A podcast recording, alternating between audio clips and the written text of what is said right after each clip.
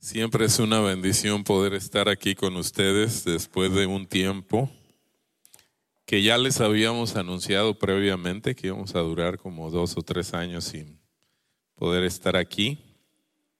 Y ahora ya saben qué era lo que iba a pasar, porque ya pasó. Eh, así es que queremos compartir una palabra de parte de Dios para ustedes en el libro del profeta Isaías, vamos a considerar la palabra de Dios. En su capítulo 14 yo voy a estar leyendo en la versión Pechita, que es una traducción del arameo al español, y usted puede leerlo en su versión. Capítulo 14, versos 26 y verso 27 dice la palabra de Dios de la siguiente manera. En esta versión dice, este es el plan que está decidido contra toda la tierra y esta y está es la mano levantada contra todas las naciones. Jehová de los ejércitos lo ha decidido. ¿Quién podrá evitarlo? Y su mano está extendida, ¿quién podrá hacerla volver atrás? Es una pregunta. Oremos al Señor. Padre, gracias.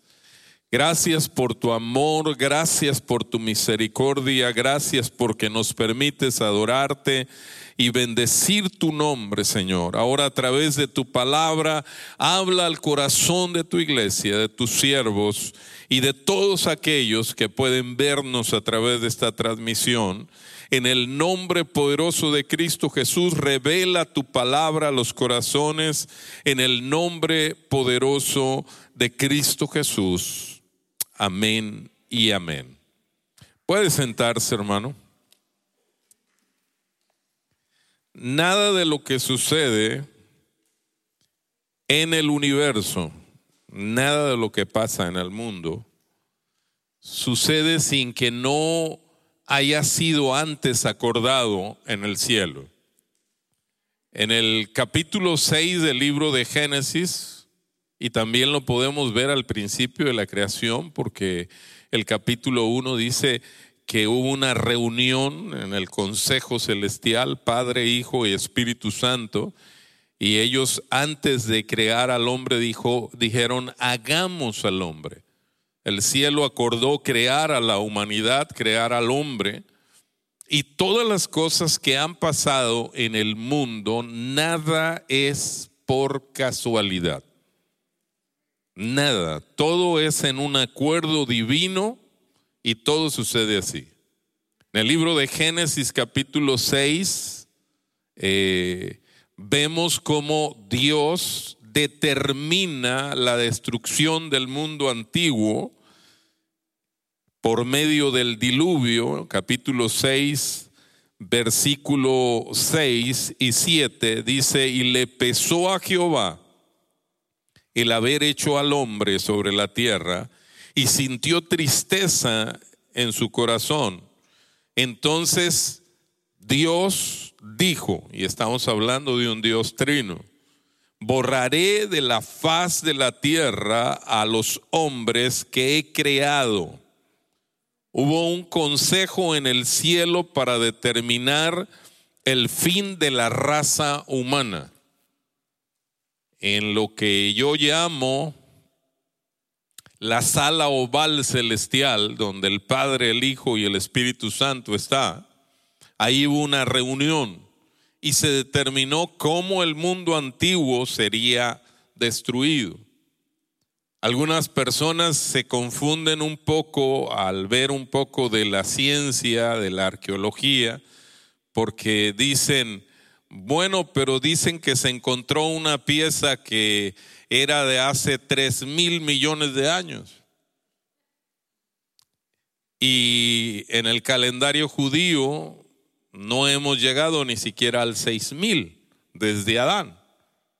Lo que no consideran, esto lo platicaba con un pastor en, en París, porque él me decía, ¿cómo explicas los descubrimientos arqueológicos de que dicen datan de hace dos mil o tres mil años. Y le dije, pues no es tan complicado explicarlo. Porque si la ciencia y la arqueología dicen que esa pieza tiene tres mil millones de años, en realidad tiene tres mil millones de años.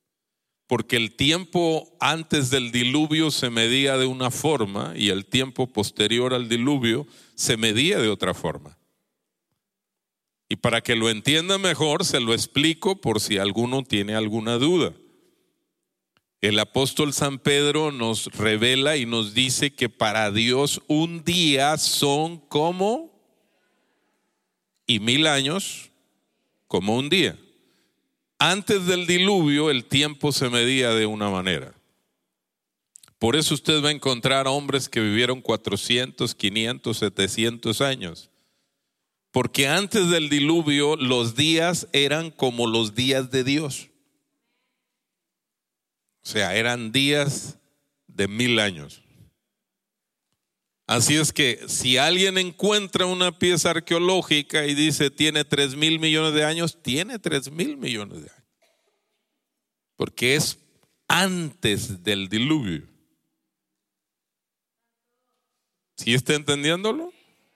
Nada pasa en el mundo, en el universo, sin que no haya un plan. Y eso es lo que el profeta Isaías dice en este capítulo 14, verso 26. Ya hay un acuerdo en el cielo, ya hay un plan. Esta pandemia no tomó por sorpresa al cielo, esta pandemia fue autorizada primero en el cielo. Todo sucedió con propósitos específicos, autorizados por Dios.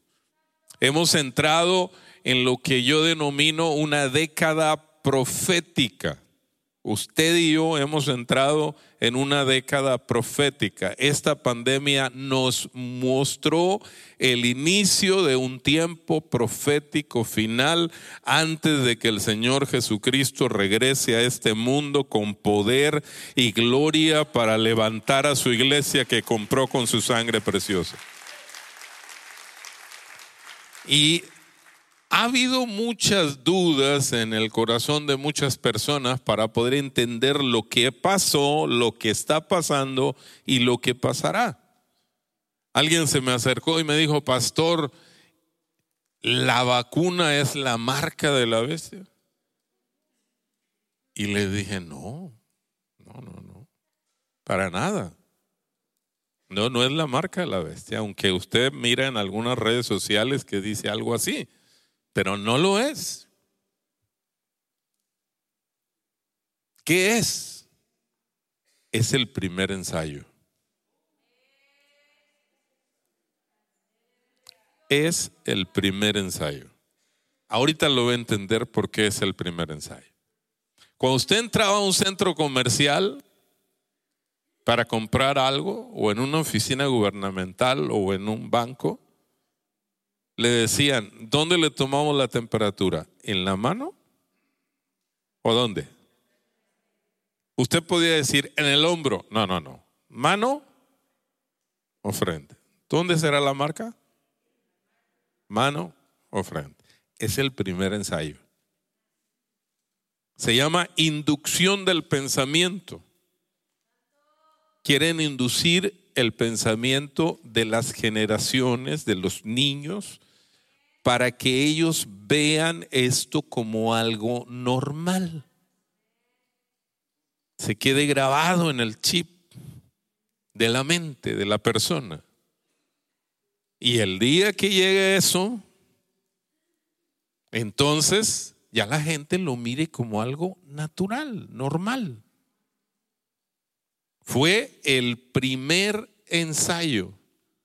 O yo también le llamo la punta del iceberg del cuarto reino que describe Daniel capítulo 2, verso 40. Si usted tiene la oportunidad de leer Daniel 2.40, va a encontrar que nos habla del último reino que surgiría en el mundo entre las naciones. Voy a pedir si lo pueden poner en la pantalla, Daniel 2.40. Y nos habla del último reino. Y ahorita va a entenderlo, pero claramente que este reino apenas nos está mostrando la puntita del iceberg. Si usted lo ve en la versión que yo tengo, dice que surgiría un cuarto reino que sería fuerte como el hierro, y así como el hierro golpea y desmenuza todo, así también este reino triturará y hollará todo. En esta versión dice, después vendrá un cuarto reino tan fuerte como el hierro, este reino destrozará y aplastará a todos los imperios anteriores como el hierro destroza y aplasta todo lo que golpea. ¿Alguno de ustedes sabía antes de esta pandemia quién era el director de la OMS?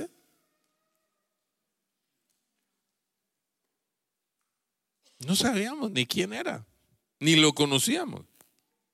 Algunos ni sabían de la existencia de la OMS. ¿Cómo es posible que un organismo que nadie conocía, que nadie eligió democráticamente, porque usted no votó por el director de la OMS, ni lo conocíamos.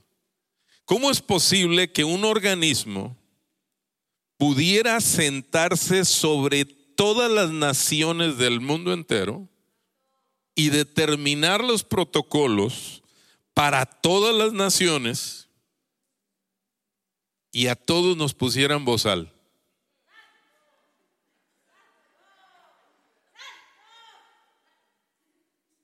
¿Cómo? ¿Cómo es posible eso? Porque no hubo ninguna nación que se resistiera.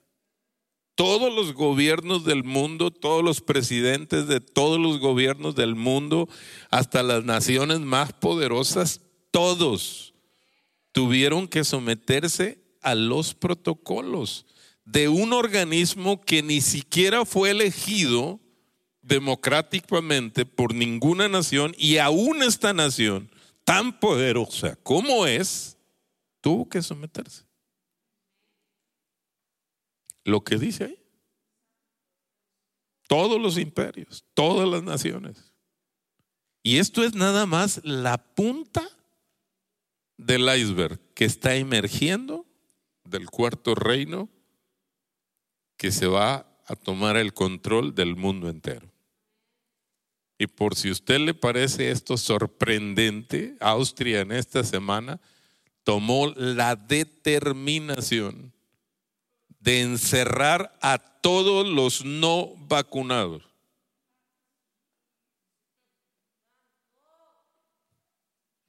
Todos encerrados en su casa.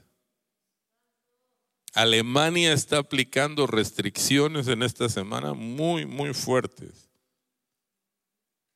Francia determinó esta semana que cualquier persona que ande circulando en la calle, aún con las dos dosis, si no se aplica la tercera, le invalidan su pasaporte sanitario y puede estar sujeto a sanciones. Llegamos al tiempo, estamos en un tiempo profético. Tenemos que entender, como dice el apóstol Pablo a los romanos, y esto conociendo bien el tiempo que ya es hora de levantarnos del sueño, porque ahora está más cerca nuestra redención que el día que nosotros creímos. Todo está acordado en un plan. Génesis capítulo 19 nos habla, el, desde el 18 nos habla cuando Dios dice, le voy a ocultar a, a mi siervo Abraham lo que voy a hacer, lo que he determinado hacer con Sodoma y Gomorra. Y luego dice, no, se lo voy a revelar. Dios siempre revela todas las cosas que van a suceder en el mundo. Nada de lo que está pasando en el mundo es casualidad. Todo tiene un propósito divino. Yo no sé si usted se ha dado cuenta, pero ahora cantamos más bonito que antes de la pandemia. ¿Verdad que sí? Como que la alabanza y la adoración sale desde adentro, hermano. Todo obra para bien. ¿Y cuántos que pasaron por esta pandemia no llegaron a un punto en que se acabaron los ahorros y pensaron, ¿y ahora qué? Y Dios extendió su mano poderosa e hizo un milagro de provisión. Un milagro de provisión para su vida. Y si el diablo creyó que con cerrarnos los templos, con quitarnos los servicios, con ponernos un bozal, si creyó el diablo que con eso se acabaría la iglesia, se equivocó, voltee para los lados y vea Jesucristo dijo, esta es mi iglesia y las puertas del infierno no podrán prevalecer contra ella. Se equivocó. Porque Dios se glorifica en medio de las pruebas. Y para aquellos que tenían la duda, porque como que había una duda, en el corazón de muchas personas o una idea equivocada de que la iglesia no sería probada, que Jesús iba a venir, nos daban las llaves de nuestra morada en el cielo y acá que se acabara todo y que pasara lo peor. Pero Dios nunca nos dijo eso, hermano. De hecho, Jesús dijo, en el mundo tendréis aflicción, mas confiad, yo he vencido al mundo. Y por si le queda duda de que Dios nos dijo que las cosas no serían tan buenas en el tiempo final, ve usted lo que dice la palabra de Dios en el libro de Apocalipsis capítulo 3 en su verso 10. Y si lo pueden poner ahí en la pantalla, dice en Apocalipsis capítulo 3, puesto que has guardado, en esta versión dice, puesto que has guardado la palabra de mi perseverancia. Y acá dice, dado que has obedecido a mi mandato de preservar yo también te protegeré del gran, fíjese lo que dice, del gran tiempo de prueba que vendrá sobre el mundo entero para probar. ¿A quiénes? Dios nos estaba diciendo claramente que tendríamos que pasar. Y es que tenemos que entender un principio. Israel fue probado en su fe. El padre de la fe, Abraham, fue probado en su fe cuando le pidió Dios que sacrificara a su hijo. La iglesia primitiva fue probada en su fe. La iglesia cristiana en la Segunda Guerra Mundial fue probada en su fe, la iglesia fue probada en su fe en la Inquisición. ¿Por qué nosotros creer que íbamos a estar exceptos? Por guapos. El Espíritu Santo le está hablando a la iglesia del Apocalipsis y le está hablando a la iglesia del tiempo final. Y le está diciendo que el mundo entero pasaría por un gran tiempo de prueba pero que no tuvieran temor. Ahora, no le está hablando a una iglesia que ya está en el cielo en las bodas del Cordero. Le está hablando a una iglesia que está en la tierra todavía antes de que Jesucristo venga. Pero lo que Dios le está diciendo es, como tú has guardado mi palabra, has guardado mis mandamientos, has preservado en mi palabra, yo también te guardaré del tiempo de la prueba que vendrá sobre el mundo entero. No tenga temor. Lo que pasa y lo que pase no es para que tenga temor es para que usted se alegre. Es para mostrarnos a nosotros el tiempo y el privilegio que Dios nos está dando a nosotros como generación. Cuando visitamos el Museo del Templo en Israel y nos presentaron un video en una pantalla, es que fueron, tuvieron la oportunidad de verlo, al final del video, si lo recuerda, decía que ellos le están diciendo a los jóvenes, a los niños, a todos, que son la generación que verá ese templo, que es el templo del capítulo 11 del libro de Apocalipsis. En otras palabras, ellos ya les están diciendo a esta generación, a los niños, a los adolescentes, a los jóvenes, ustedes son la generación que verán al Mesías, ustedes son la generación que verán el templo. Y si ellos son la generación que es la misma en la que nosotros estamos, quiere decir que usted y yo somos la última generación y somos la generación que verá nuestro Mesías venir con poder y gloria a este mundo. Isaías capítulo 14, en su verso 26, dice, este es el plan que está decidido contra toda la tierra.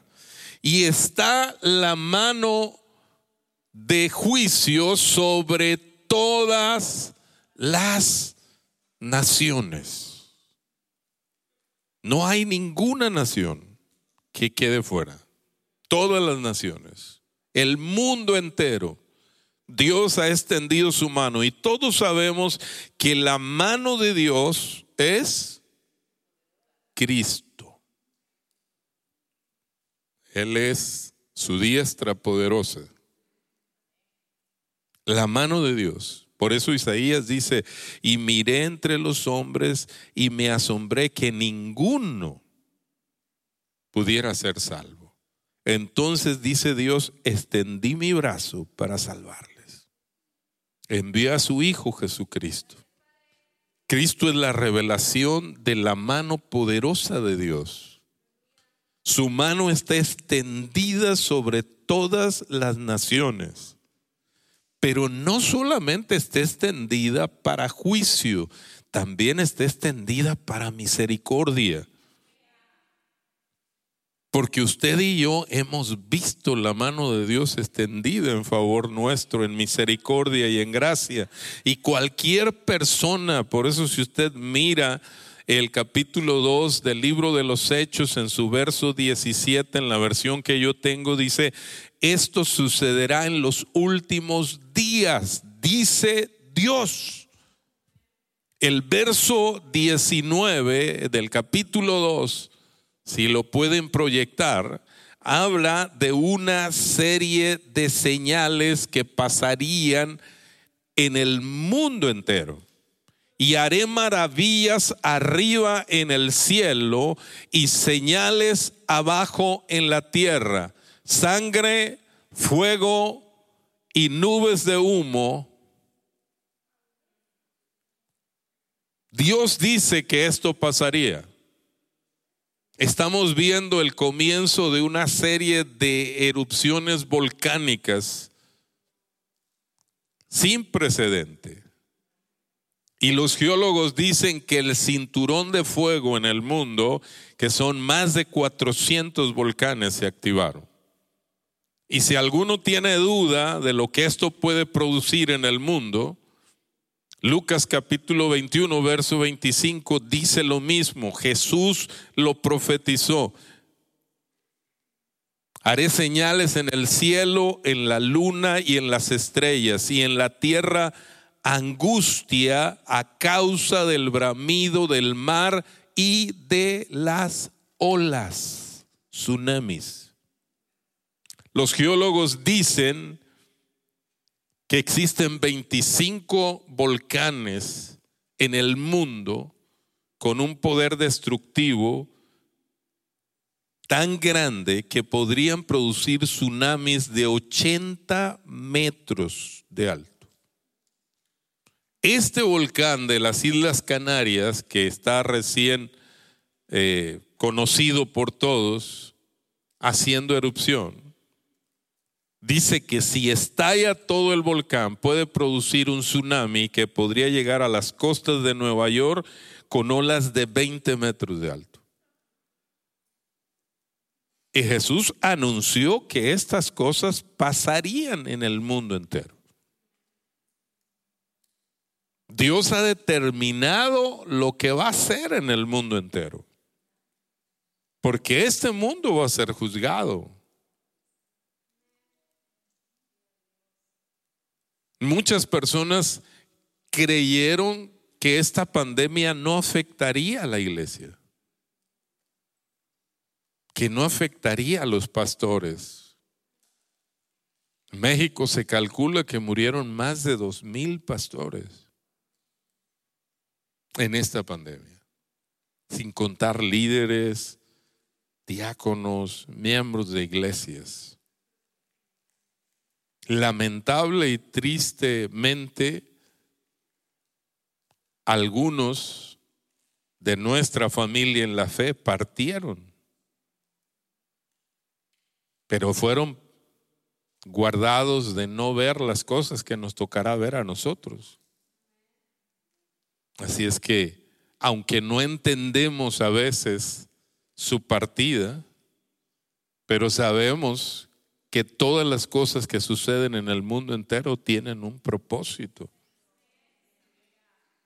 Nada de lo que pasa en el mundo está fuera del propósito divino. Ni siquiera una hoja de un árbol se mueve si no está permitido por Dios. Todo. Yo mismo pensé que ya no la iba a librar. Ese bichito me pegó dos veces. La segunda vez duré 21 días postrado en una cama. Y por un momento pensé que la historia se terminaba y ya no me iba a poder despedir de ustedes.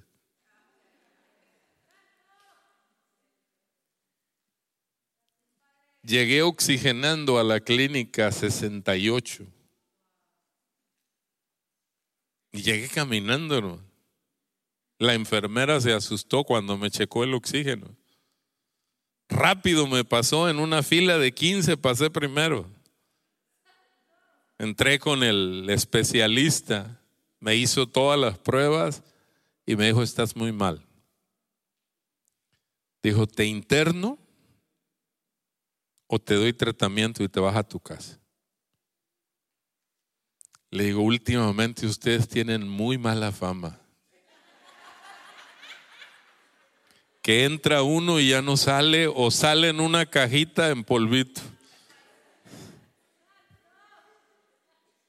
Y siempre he dicho que si me voy a morir, quiero morir en mi cama, en mi casa y viendo el rostro de mi esposa. Así es que dame tratamiento. Me voy a la casa. Dijo, pero es muy fuerte. Dijo, yo nunca me enfermo. Y nunca tomo medicamentos.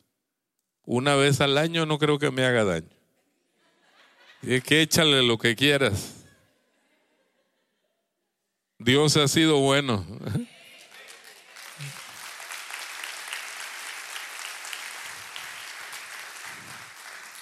y vi su mano poderosa guardando. Ese es un demonio, es un espíritu de muerte. Es un espíritu de muerte porque se te va a los pulmones a la respiración.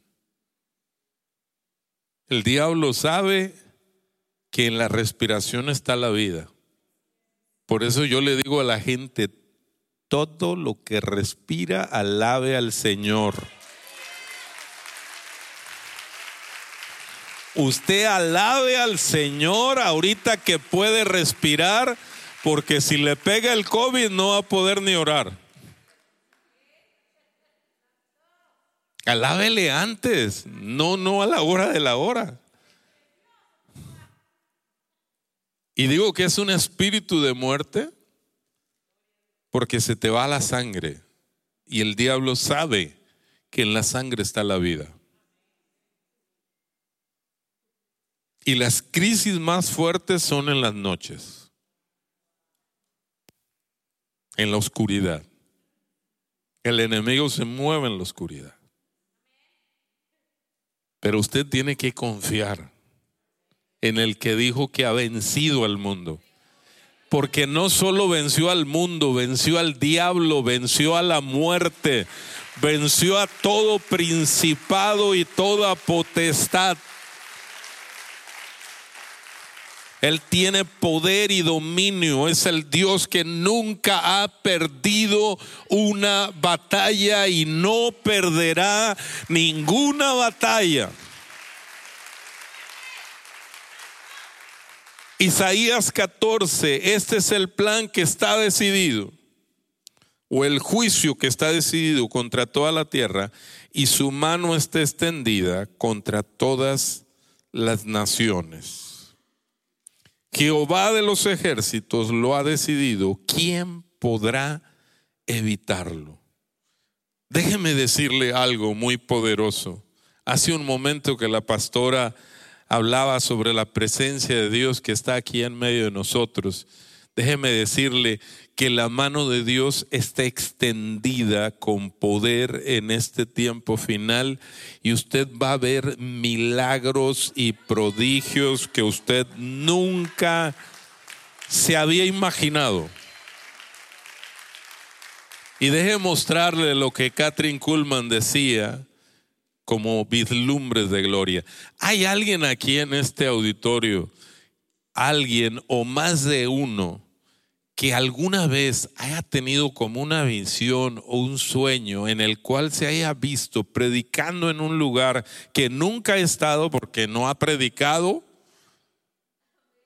orando por algún paralítico y viendo lo que se levante, o un ciego que reciba la vista, o orando por un enfermo y que sea sanado. ¿Habrá alguien aquí? Levante su mano, quiero ver. Y si voltea va a ver que hay más de una mano levantada. Catherine Kuhlman decía que son vislumbres de gloria. Cuando Dios mueve el velo del tiempo y te permite mirar por una rendija lo que Dios va a hacer a través de ti. Porque Dios dice en su palabra que no solamente habrá señales en los cielos, sangre y fuego en la tierra y vapor de humo. También dice, y sucederá en los últimos días, dice Dios, que derramaré de mi espíritu sobre toda carne. Vuestros hijos y vuestras hijas profetizarán, vuestros ancianos soñarán sueño y vuestros jóvenes tendrán visiones y derramaré de mi espíritu sobre mis siervos y sobre mis siervas.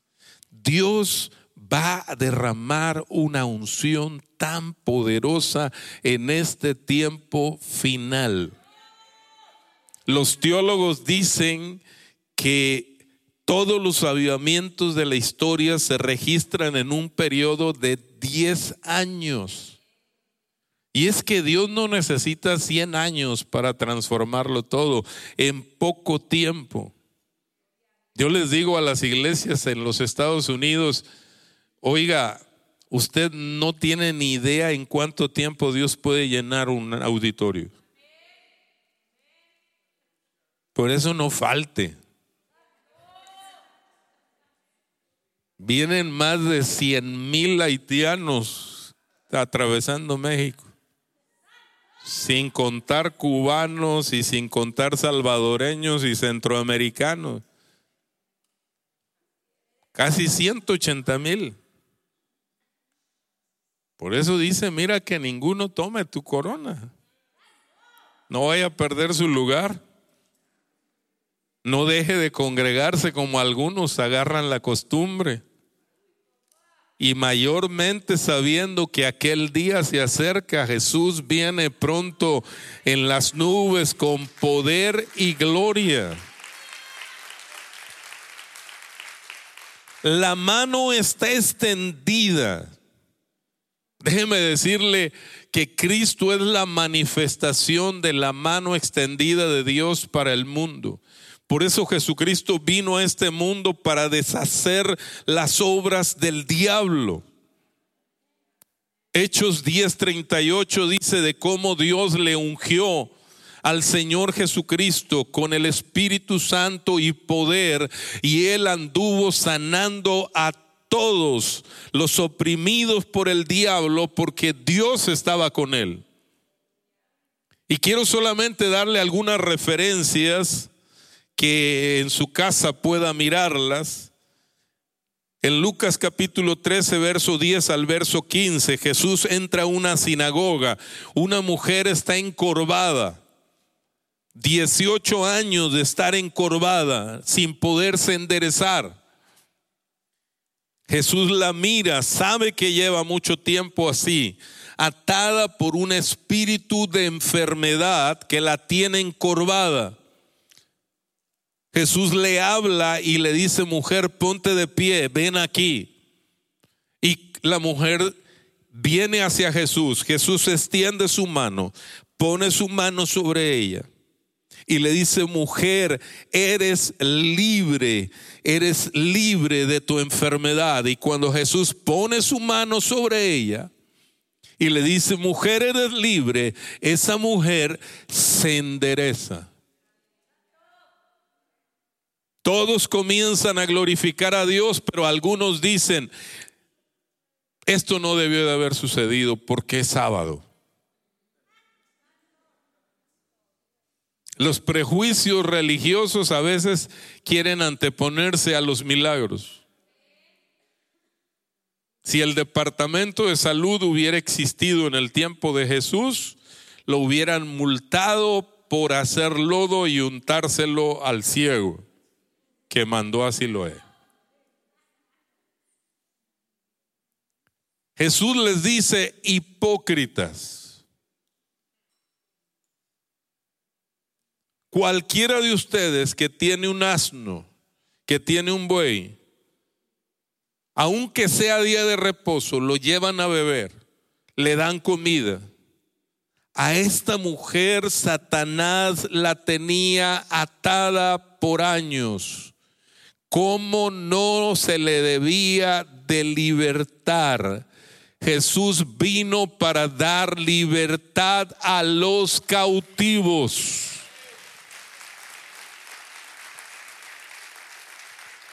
Yo estaba predicando en Cárdenas, Tabasco,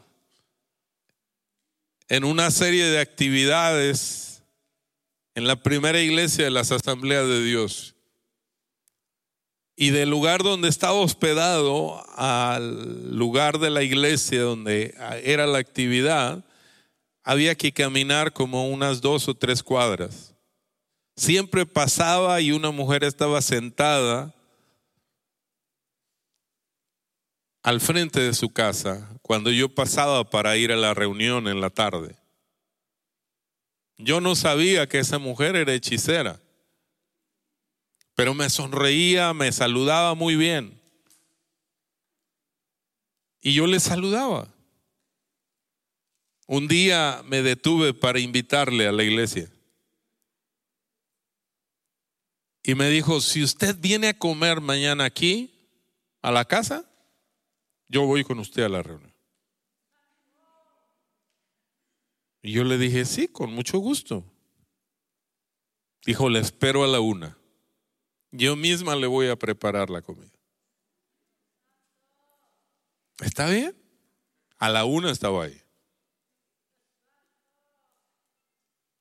Había hecho un plato especial que se hace en Tabasco. Y me dijo, ¿va a comerlo? Le dije, sí, solo déjeme orar antes de comer. Y llora.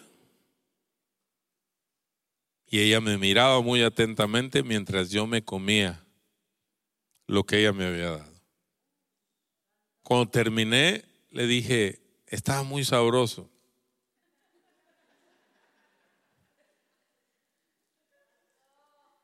Dijo, lo hice especial para usted.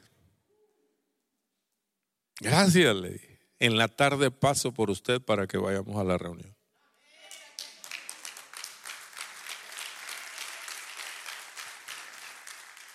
En la tarde que llegué para pasar por ella, me dijo, ¿se siente bien?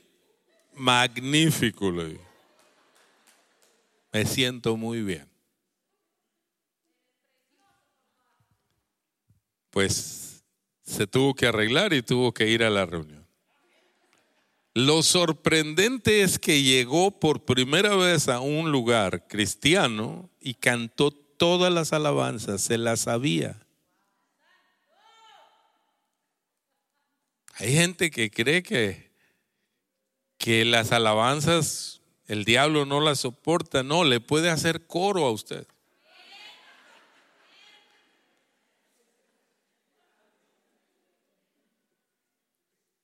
La gente no sabe que los que practican la hechicería, los brujos, los curanderos, todos están enfermos de enfermedades terminales. Y si no se arrepienten de esa abominación, morirán de enfermedades terminales muy graves. Esta mujer curaba a otros, pero no se podía curar a sí misma. Tenía tumores, cada año le sacaban tumores. Hacían pruebas de laboratorio y no encontraban el origen de la enfermedad. Esa noche escuchó la palabra de Dios y cuando yo hice el llamado, la mujer vino al altar, se arrodilló en el altar la gente que practica este tipo de cosas tienen la facultad de poder mirar un poco más el mundo espiritual. Ella me narró lo que ella experimentó ese día. Dice que ella estaba hincada sin decir nada y de repente abrió sus ojos, no físicos, espirituales, y vio un personaje que caminaba en la plataforma detrás de mí. Su vestidura era blanca, resplandeciente, sus manos resplandecían, su rostro resplandecía, se paraba detrás de mí. Ella supo que era Jesús.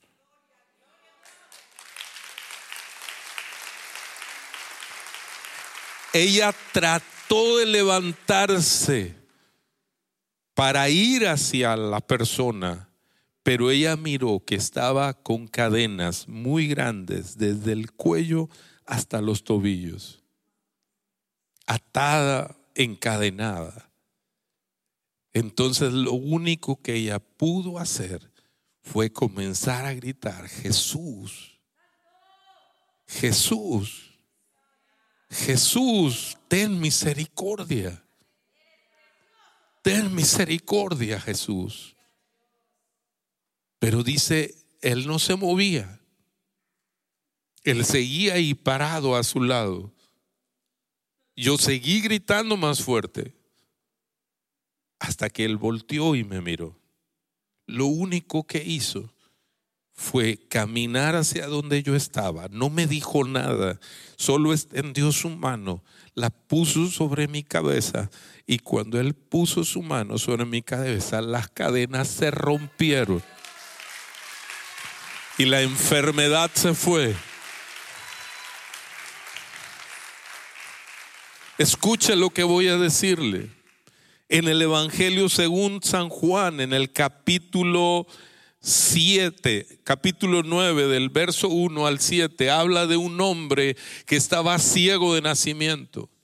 Jesús toma en su mano un poco de tierra, pone saliva junto con la tierra, la unta en sus ojos, lo manda al estanque de Siloé. Hay dos estanques en Jerusalén.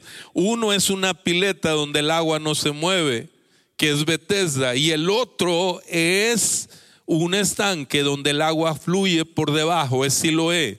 Por eso no lo mandó a Bethesda. En Bethesda había enfermedad, pero en Siloé el agua se estaba moviendo por debajo. Las iglesias son así. Algunas son llenas de enfermos. El agua no se mueve. Pero hay otras donde el río fluye y cuando el río fluye hay sanidad, hay liberación. Y este hombre fue sanado. Era ciego de nacimiento. Los discípulos le habían preguntado, ¿quién pecó, este o sus padres? Jesús le dijo, no, no, no pecó él ni pecaron sus padres, sino para que las obras de Dios se manifiesten en él. A veces no entendemos lo que pasa en nuestra vida. No entendemos que Dios quiere hacer un milagro. No importa la circunstancia, no importa el problema, no importa la dificultad. La mano poderosa de Dios está extendida en favor tuyo. Él nunca te ha dejado, nunca te ha desamparado. Él está contigo como poderoso gigante. Y Él quiere hacer milagros en ti. Cuando la mano de Dios se extiende, no importa la circunstancia. En la ciudad de Capernaum Jesús iba llegando a la ciudad. Un hombre principal de la sinagoga vino, se arrodilló a sus pies le dijo, Señor, ten misericordia, mi hija se está muriendo. Ve y pon tu mano sobre ella. El hombre se llamaba Jairo. Una mujer recibió un milagro camino a la casa de Jairo. Y alguien llegó de la familia y le dijo, ya no se puede hacer nada, tu hija ya murió. Pero cuando Jesús escuchó que le estaban diciendo esto a Jairo, eh, Jesús les dijo, Jairo, no temas, cree solamente. No tengas temor, cree solamente, no tengas miedo. Llega a la casa de Jairo. Es la única vez en todos los evangelios que Jesús toma la mano de alguien Siempre la mano de Cristo se ponía sobre los enfermos, sobre los leprosos, pero ahora no pone su mano sobre la cabeza de esa pequeña de 12 años, ahora toma su mano de ella. Usted puede leer todos los evangelios y nunca va a encontrar, solo esta vez, que Jesús le toma la mano. Y es que cuando vamos a pasar por un valle de sombra y de muerte, no necesitamos que nos pongan la mano, lo que necesitamos es que nos tomen la mano y nos guíen a través de ese valle de sombra.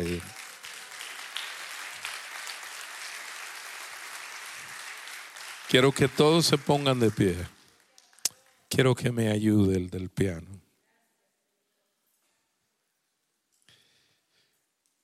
En el Evangelio de Lucas capítulo 7, del verso 11 al 15, una mujer va al frente de un funeral. Es increíble cuando la muerte y la vida se encuentran frente a frente. Jesús va con una multitud que ha visto milagros, prodigios, maravillas, todos alabando el nombre de Dios, todos felices, todos contentos, pero de frente viene una multitud. donde todos vienen llorando. Una mujer viene llorando. Su único hijo había muerto. Un joven, toda una vida por delante, se había terminado.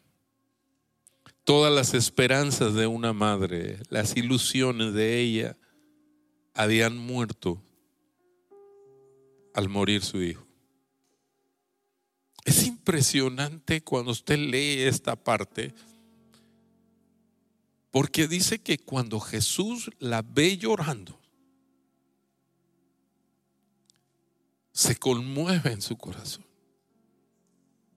Y le dice, mujer, no llores más.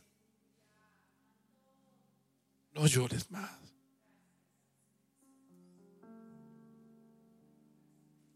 Tenemos un Dios que cuando nos ve llorar, se conmueve de nuestro dolor. Y así como le dijo a la mujer, no llores más, nos dice a nosotros, no llores más. Se acerca al cortejo fúnebre y lo único que hace es extender su mano y tocar a este joven. Y cuando la mano poderosa de Dios extendida para este joven lo toca, Él se levanta. Y todos comienzan a glorificar a Dios. Cuando la mano poderosa de Dios y extendida se extiende en favor tuyo, no importa lo que digan los médicos, no importa lo que digan las circunstancias, no importa lo que diga tu corazón, la mano de Dios es poderosa. Su diestra es poderosa. Es el Dios que nunca ha perdido una batalla.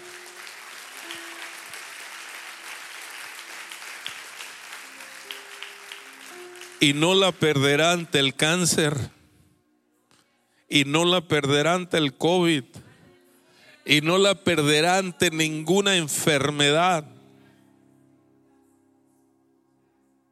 Sin importar lo que hayas pasado en tu vida, su mano está extendida en favor tuyo, en misericordia y en gracia. Su gracia te sostiene. Su amor es más grande que toda prueba y dificultad.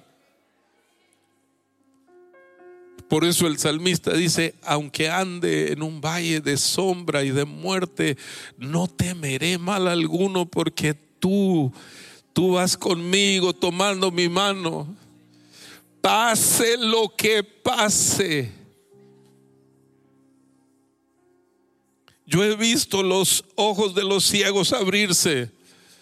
He visto a los paralíticos levantarse. He visto gente desahuciadas en clínicas, en terapia intensiva, ser levantados por el poder de Dios.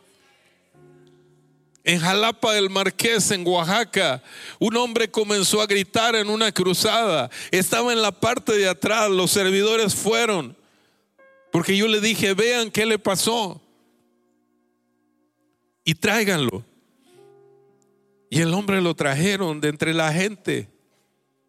Apenas estábamos haciendo la oración para predicar. Y el hombre venía gritando y brincando. Y toda la gente se le quedaba así mirando raro. Y lo trajeron a mí y le pregunté, ¿qué le pasó? Me dijo, estaba ciego. Y mis ojos se abrieron.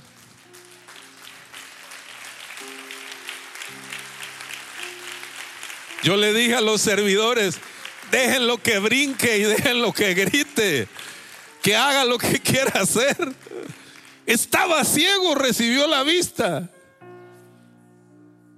En Paraíso, Tabasco, en una cruzada, un hombre estaba en una silla de ruedas, lo trajeron en la primera fila.